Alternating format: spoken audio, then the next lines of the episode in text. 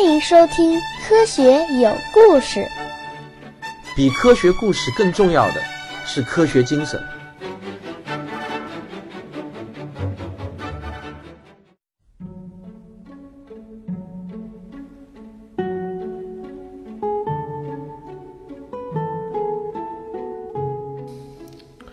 继续给大家念《时间的形状：相对论史话》。小爱来到自己的办公室，打开抽屉，昨天那张稿纸还静静地躺在那里，自己写下的两句话赫然在目。他喃喃自语道：“光速不变，光速不变到底意味着什么呢？”他恍惚记得昨天晚上似乎做了一个很精彩的梦，他努力地想回忆起梦中的情节，但是呢，有点难。他只记得梦中似乎说过时间是相对的，没有真正的同时这样的话。他还恍惚记得昨天晚上的梦跟火车有关。为了帮助自己记忆，小爱埋头在那张稿纸上画了一段铁路，又画了一个长方形来表示火车。他似乎又想起了点什么，于是又在火车中间画了一个小人儿。呃，他感觉就要想起来了。这时候，突然，这个局长哈勒的声音从门口传了进来：“阿尔伯特，客户来催前两天提交的那个申请了，你审查的怎样了？”这个小艾吃了一惊，用肚子朝抽屉一顶，迅速的就合上了抽屉。这时候，局长刚好走了进来，小艾赶忙说：“这就好了，局长。”啊，说句题外话，根据爱因斯坦文集中的记载呢。哈勒也是物理爱好者，这个哈勒就是这个专利局的局长，是有真实这样的一个人物的。这个哈勒呢，居然还是小爱的粉丝。局长走了以后，小爱擦了一把汗，再次悄悄地打开了抽屉。可是这次思路被打断后，他怎么也想不起来昨晚的梦了。可是幸好他还没有忘记梦中得出的那个结论：没有什么真正的同时。车上的人认为是同时发生的事情，到了站台上人的眼里就不再是同时发生的了。经过一番思绪的整理，小爱想出了另外的一个故事。这个故事后来被小爱郑重地写入了他那本广为流传的著作《相对论浅说》中。下面呢，我就给大家来讲一讲这个广为人知的故事。但是实际上，这个故事的背后却有那个环球快车谋杀案的故事，这可就不是很多人知道的了。爱因斯坦在《相对论浅说》中记载的那个故事，或者说那个例子啊，是这样子的：在铁路的路基上，雷电同时击中了相隔很远的 A 点和 B 点。如果我问你这句话有没有意义时，你多半会不暇思索地回答我说：“有啊。”但是如果我让你解释一下这句话的准确意义时，你在经过一番思考后会发现。这个问题貌似不像原来想象的那么容易回答了。你很有可能会这么回答我：这句话的意思本来就很清楚嘛，没有必要加以解释。但这样的回答显然是无法让我满意的。那么我们这么想：如果有一个气象学家宣称他发现某种闪电总是能同时击中 A 点和 B 点，这时候总要提出一种实验的方法来验证他所说的对不对吧？对于严谨的物理学家来说，首先要给出一个同时性的定义，然后还得有实验方法能验证该定义是否能被满足。如果这两个条件没有达成的话，那么那个气象学家就是在自欺欺人了。好了，经过一段时间的思考后，你提出了一个检验同时性的方法。你可能会这么说：“请把我放在铁路上 A、B 两点正中间的位置。”然后通过一套镜子的组合，能够让我看到 A、B 两个点。如果闪电发生之后，我能在同一时刻感觉到闪光，那么这两道闪电必定是同时击中了 A、B 两点。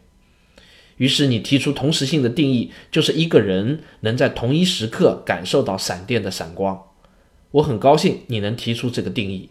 当然，这个定义的前提还得加上你在 A、B 两点的。终点上，好了，现在来让我们想象一下，有一列火车正在铁轨上从 A 点开向 B 点，此时你正站在 A、B 两点终点的路基上，突然有两束闪电击中了 A、B 两点。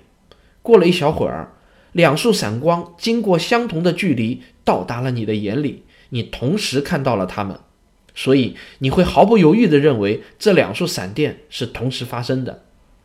但是我们再设想一下，这次你站在了火车里，正从 A 点开向 B 点。当 A、B 两点被闪电击中时，你正好经过 A、B 两点的终点。你经过终点后，继续跟随火车向 B 点行进。因此，在闪光到达你眼睛之前的这点时间里，你又向 B 点前进了一段时间，同时也向 A 点远离了一段距离。而因为 A、B 两点闪光的光速恒定不变，所以 B 点闪光一定会先于 A 点闪光。到达你眼里，于是你就出现了这样的结论：你认为这两束闪电以路基为参考系是同时发生的，但是以火车为参考系时，对于火车上的你来说却是先后发生的。这是怎么回事呢？这说明同时也是相对的。以路基为参考系是同时发生的事情，但换成了以火车为参考系时，却不是同时发生的了。反之亦然。每一个参考系都有自己的特殊时间。如果不指明参考系，宣称一件事情同时发生是没有任何意义的。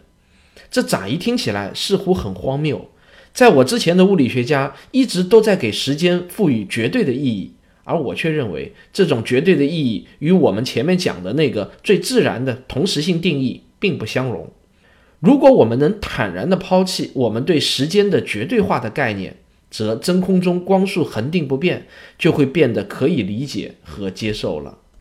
呃，说句题外话，上面我写的这一段呢，基本上就是原封不动的把爱因斯坦的原著《相对论浅说》中的一段话给他抄了下来。那当然不是原文照抄，而是经过了我一定的这个白话文和通俗化的处理以后。呃，我不知道各位听众是否听明白了爱因斯坦关于闪电击中铁轨的这个故事。不管你现在脑子里是不是如坠入云里雾里，一会儿在想那个环球快车，一会儿又在思考这个闪电的问题。总之，爱因斯坦是在告诉我们这样的一个重要的概念，就是同时性的相对性。啊，我想这个时候呢，可能会有几位听众在心里已经开始忍不住欢呼了，因为他们觉得自己已经听懂了什么是同时性的相对性。然后你们可能会认为啊，原来这就是相对论啊，那不难理解嘛。别急啊，相对论的大门只是刚刚打开了一条缝而已。同时性的相对性只不过是爱因斯坦运用他的相对性原理和光速不变原理这两条原理推出来的第一个结论。让我们继续跟着爱因斯坦的思维往下推导，马上就会有更多不可思议的推论出现在你的面前。我保证你会惊讶的连嘴都合不拢。你准备好了吗？我们接下去又要开始一场头脑风暴了。首先，让我们先来想一下什么是时间，怎么定义这个概念。你很快就会发现，这个词真的是很难定义。你在做了各种试图定义它的尝试之后，我们不得不承认，我们总是会陷入到不得不用时间来定义时间的逻辑怪圈。最后，我们会发现，借助一个外部衡量工具来描述时间，可能是一个避免落入逻辑怪圈的最好方法。比如说，用一个钟摆。摆动一个来回，我们就认为这代表过去了一秒。但是钟摆这种东西实在是太不精确了，误差太大，我们不能对这样的外部衡量工具感到满意。现在，让我们借助强大的思维和光速不变原理来构造一个宇宙中最理想也是最精确的计时器，没有之一啊！我们把这个计时器叫做光子钟。下面我们看一下这个光子钟长什么样。当然了，这个光子钟是思维实验的产物，呃，以我们人类现有的能力是不可能造出来的。我把这个光子钟的原理图呢，就放在了我今天这个节目的封面里头。你点一下我这个节目的封面，然后用手滑动的话呢，就可以看到这张光子钟的原理图了。这个光子钟的构造非常简单，但是呢却很实用。上下两面镜子相距十五厘米。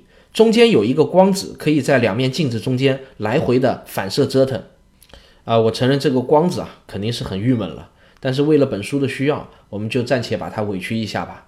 在我跟你们讲解完之后呢，我保证会把这个可怜的光子呢就放回到大自然中去。光子在两面镜子中间来回弹一次，我们可以想象成滴答一声。我们已经知道光速是恒定不变的三十万千米每秒，那么很容易就计算出这个滴答一下花费的时间是十亿分之一秒。换句话说，滴答十亿次就代表时间过去了一秒。现在有了这个强大的光子钟，我们就不需要太纠结于时间的定义了。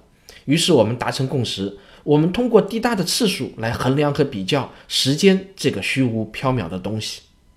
好了，现在你拿上这个光子钟，坐上宇宙飞船发射，你飞了起来。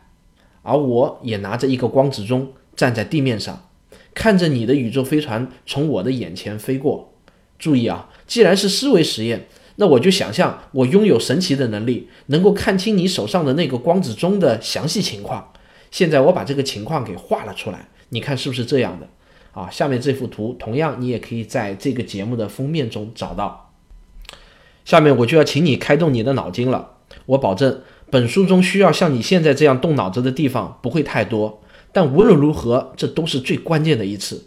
你这次想明白了，以后别处再遇到类似的图，全部都可以轻松跳过了，扫一眼就知道是怎么回事了。当我手上的这个光子钟里面的光子在这么上下来回折腾的时候，你的飞船呢，就会从 A 位置飞到 B 位置，那么我将会看到你手上的那个光子钟里面的光子走过的是一条斜线，是不是？这是显而易见的。如果光子飞过的路径在我眼里不是斜线的话，那么光子必然就会飞到光子钟的外面去了。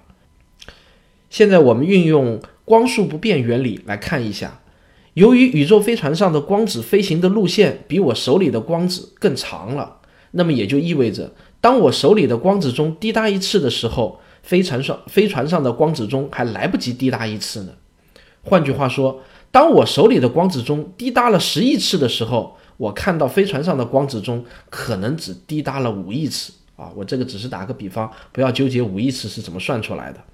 那么，根据我们前面已经达成的关于时间的最自然的那个定义，在宇宙飞船上，你的时间比我的时间过得。要慢啊！我这里再插句题外话啊，关于这个光子钟的创意和构想，以及利用这个光子钟来做后面的计算呢，不是我的独家创意，实际上是在《宇宙的琴弦》这本书中的创意。这本书是美国的一个著名的物理学家写的，他是一个标标准准的科学家，因此这个例子的严谨性是得到过同行的评议的。虽然我之前收到过很多的读者来信。都对这个光子钟的例子提出了挑战，但我还是想说这个例子没有问题。好，我们继续啊。或许你还是会觉得不放心，你可能会想，你用的是光子钟这种我从来没有见过的东西，我还是对我自己的劳力士比较放心一点，好吧？那么我们现在就来拿你这个劳力士来做实验吧。我们把飞船也换成你更熟悉的火车，这样你就更放心了吧？现在。假设你坐在一列火车里面，左手一只钟，右手一只表，火车在做着匀速直线运动，窗户外面黑漆漆的一片，你完全不知道自己是静止的还是运动的。那么你觉得你能用观察光子钟或者劳力士的走时情况来知道火车是静止的还是开着的吗？根据我们前面已经阐述过的爱因斯坦的相对性原理，也就是在任何惯性系中所有物理保持不变这个原理。你不可能靠任何实验的方法来确定自己的运动状态。反过来想，在一间封闭的车厢中，如果你能观察到光子钟和山寨劳力士走时忽然一样，忽然又不一样，那才是多多的怪事呢。我们在这里谈论的是时间本身变慢了，不是任何机械的或者化学的原因，就是时间本身变慢了，与时间有关的一切都变慢了。用一个很酷、很形象的说法。就是时间膨胀了，还是回到刚才那个宇宙飞船的实验，在地面上的我会看到，不光是你的光子钟变慢了，你的动作、你眨眼的速度、你的新陈代谢、你的一切一切都变慢了。于是，你现在可能终于开始感到有点震惊了吧？那么，趁着你现在精神好，赶紧让我们来计算一下，时间变慢的尺度和飞船的速度是什么样的一个关系呢？这个计算就要用到我们非常熟悉的勾股定理。直角三角形的两个直角边和斜边的关系是 a 平方加 b 平方等于 c 平方。我们把你刚才坐飞船的那个景象再次画出来。这张图你可以用前面同样的方法在这个节目中找到。我在上面呢画了一些辅助线，并且用一些字母来表示了飞船飞行的时间、地面光子中的时间、飞船的速度和光速。注意那个 t 和 t 一撇，我们曾经在本书刚开始没有多久就见过这个一撇。上面那个三角形的两个直角边分别是为 t 一撇和 ct，我估计你很容易理解。只是斜边为什么是 ct 一撇呢？这就是说，从地面上的人的角度来观察的话，光子以恒定速度 c 在飞船上飞行的时间 t 一撇里面走过的距离，刚好是那个直角三角形的斜边。下面我们利用勾股定理来写出下面这样子的一个等式。c t 一撇括号平方等于 c t 括号平方加上为 t 一撇括号平方。接下来我们要用到一点最基础的方程变换的知识来做一点公式变形。我们的目的是要算出以地面为参考系时飞船飞行的时间 t 一撇和地面上的时间 t 之间的关系式。那么第一步，我们先把括号都去掉，也就是得出。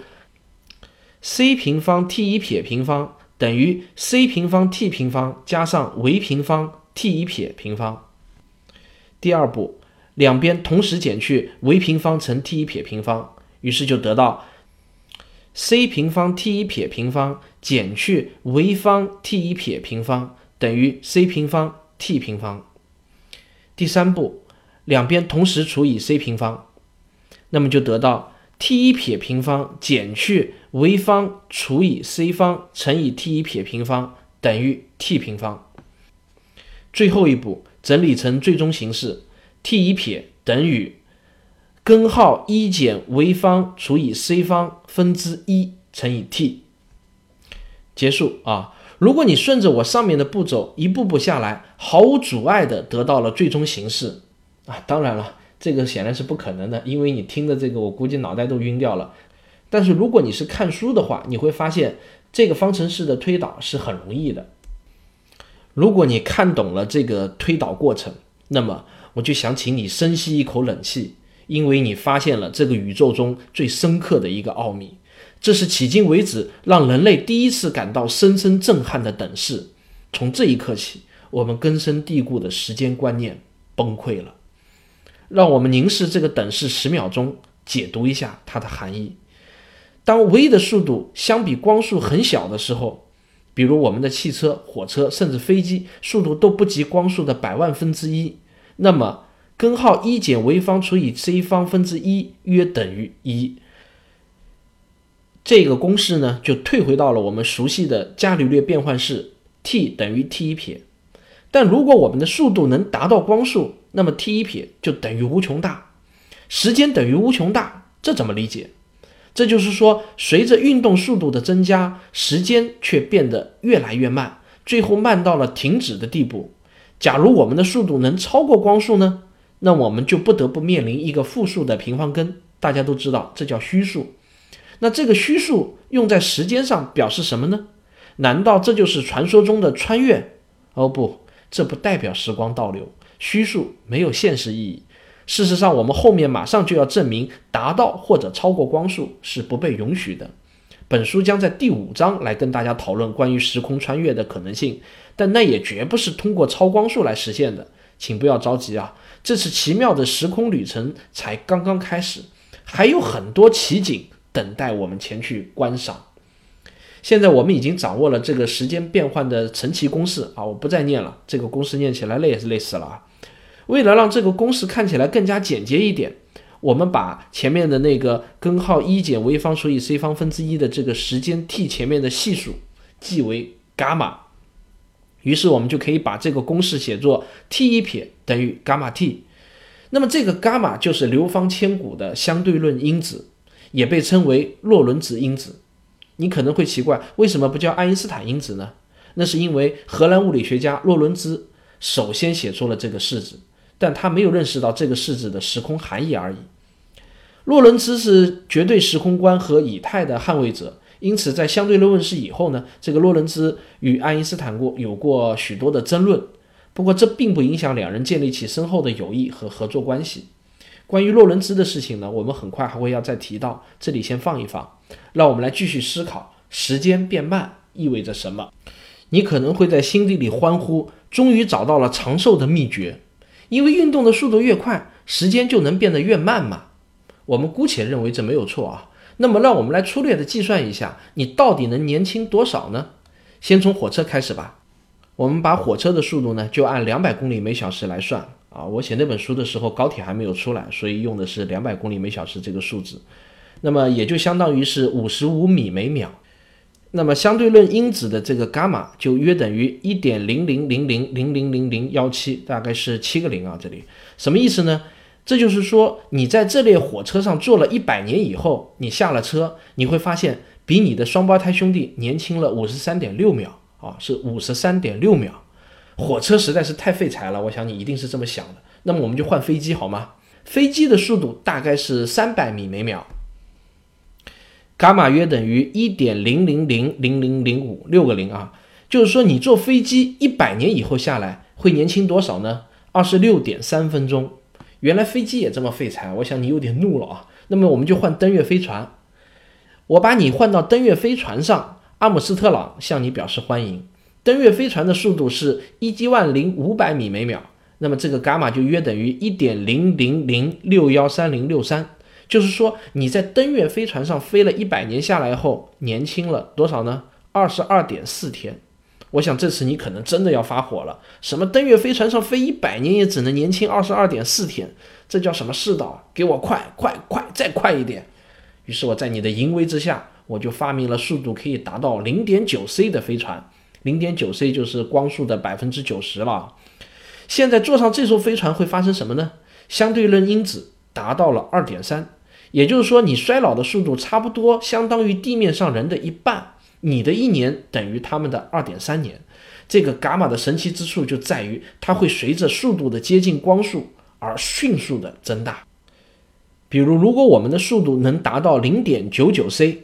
也就是光速的百分之九十九，伽马就约等于七，也就是你的一年相当于地球人的七年。如果达到了零点九九九九九 c，则伽马约等于二百二十四，你的一年比地球人的两个世纪还要长。我们不用再算下去了，因为我知道你已经禁不住开始狂喜了。原来长生不老真的可以实现啊！对不起，我不得不再次粉碎你的这个长生不老梦。我们的计算确实没有错。如果你能坐上零点九九九九九 c 的飞船飞了一年回来后，地球确实已经过去了二百二十四年之久。但是对于你自己的感受来说呢，你真真切切的还是只活了一年，一秒钟也不会多，一秒钟也不会少。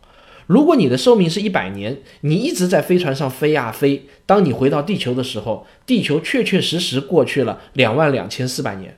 但是对于你自己来说呢，仍然只能感受到你自己生命中的一百年，一天也没有多，一天也没有少，每天仍然是二十四小时，一小时仍然是六十分钟，只是在走出飞船舱门的那一刹那，你看着地球上的景物已经隔世了，你只不过是用自己的一生的时间来验证了你自己向前穿梭了两万两千四百年的时间而已。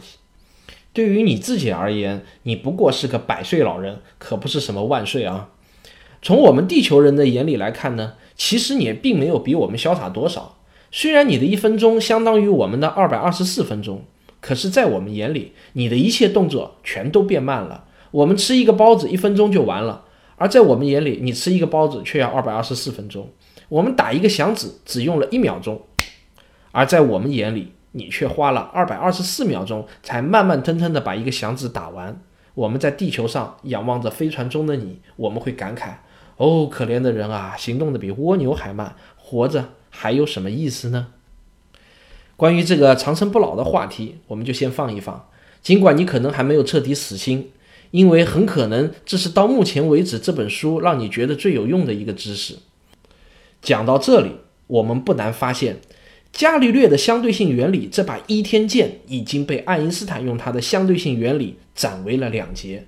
那么，伽利略变换呢？天经地义的伽利略变换，此时在你的心中显然也，我想啊，已经变得不那么天经地义了吧？